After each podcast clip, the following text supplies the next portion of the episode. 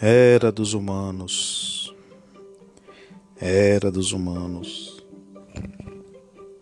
Era dos humanos. Eles, de bocas mentirosas, cheias de ervas daninhas, terra abandonada em carrapichos, cada um afia a sua daga. É nessa hora que o coração toma todo o corpo. Banho de ervas, benzedura. A poesia é o único lugar confiável. Essa poesia se chama Proteção, de Jean Sartieff. Em seu mais novo livro, Jardim dos Abismos. Hoje eu gostaria de falar um pouquinho sobre a arte. Não sobre o que é arte ou o que não é arte, quem diz A, quem diz B.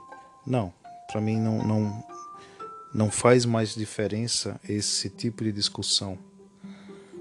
Na verdade, já que estamos falando em pensar um pouco em filosofia, a própria filosofia já não se preocupa mais com os grandes mistérios da humanidade, sobre o que é a vida, o que é o homem.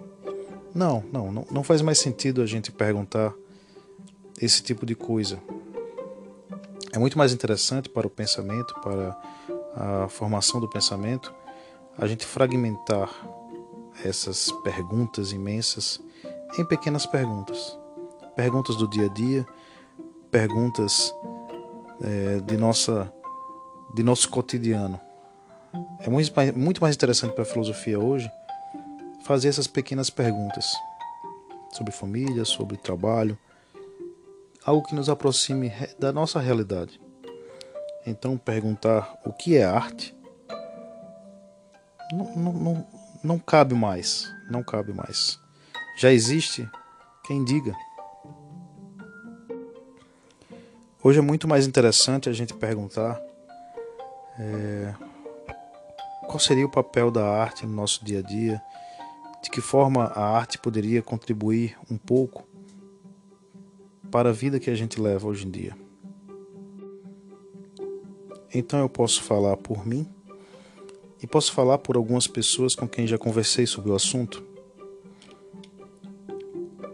A arte, ela nos dá esperança ela faz com que a gente se sinta menos solitário. Se a gente for pensar bem, nossa vida não é tão, tão fácil, tão cheia de, de flores todos os dias. A dor faz parte da nossa vida. São as perdas, é, alguém que a gente ama vai embora, né, seja por falecimento, ou porque precisou viajar para longe, ou simplesmente porque decidiu sair da nossa vida. Então a arte tem sim essa força, esse poder de fazer com que a gente não se sinta tão sozinho. Do outro lado, ela também pode trazer algum equilíbrio, equilíbrio em relação a, a, a um otimismo obrigatório, aquela, aquela obrigação que a gente tem de, de ser feliz o tempo todo, de estar sorrindo o tempo todo, de estar alegre o tempo todo. Então, não, é, a arte pode sim trazer um pouco de equilíbrio ao mostrar que nem tudo são flores o tempo todo. Há algo que eu acho fundamental na questão da arte é que nós sabemos que a nossa sociedade passa por problemas, é, violência, é, corrupção, problemas éticos. A gente sabe de tudo isso a arte e a beleza da arte, ela pode nos ajudar através da sua denúncia de que existe algo que está de errado, de que existe algo que está fora do que deveria, fora do lugar, de que tem algo faltando na, na vida real.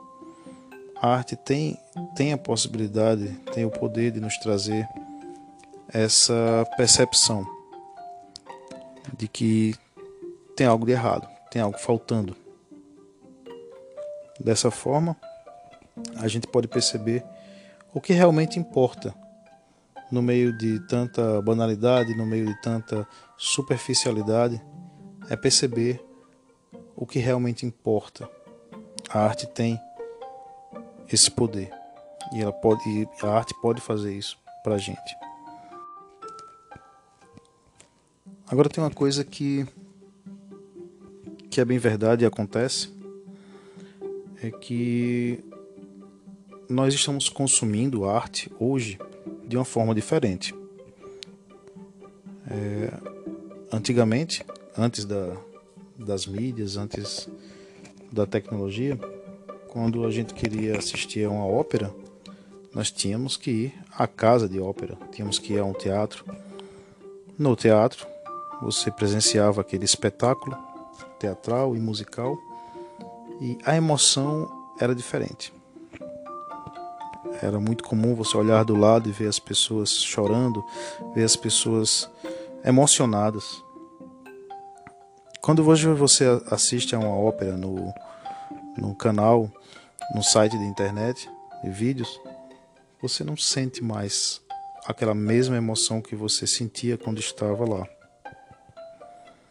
Da mesma forma, quando você ia a um vernissagem, uma galeria, e você ia visitar um amigo que estava expondo você via as obras de arte dele, toda a emoção que ele colocava, todo, todo, toda a energia, ele se doava ali e você podia conversar com ele, ele te explicava, ele mostrava para você toda a visão de mundo dele, contida naquela, naquela aquarela, naquela acrílica, naquele óleo.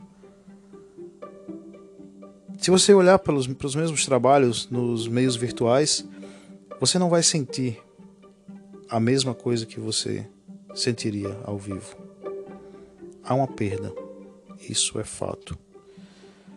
Da mesma forma, se você for a um espetáculo musical, da sua banda favorita, o seu cantor favorito, ouvir esse cantor na internet ou na TV não vai te dar a mesma não vai ter o mesmo sentimento. Então há uma, há uma queda significativa nisso. E aí eu não tenho como deixar de citar é, Walter Benjamin, filósofo sociólogo, no seu trabalho A Obra de Arte na Era da Sua Reprodutibilidade Técnica, um trabalho dos anos 30, né, em que fala sobre a deterioração da aura da obra de arte. É, uma vez que ao vivo, uma vez que é, naquela sua autenticidade, é, o seu valor, né, o, seu, o seu valor de culto, o seu valor real, ele é percebido de forma inteira numa fotografia, num, num ambiente que não seja o original, ou seja, no ambiente reproduzido, aquela aura ela se perderia.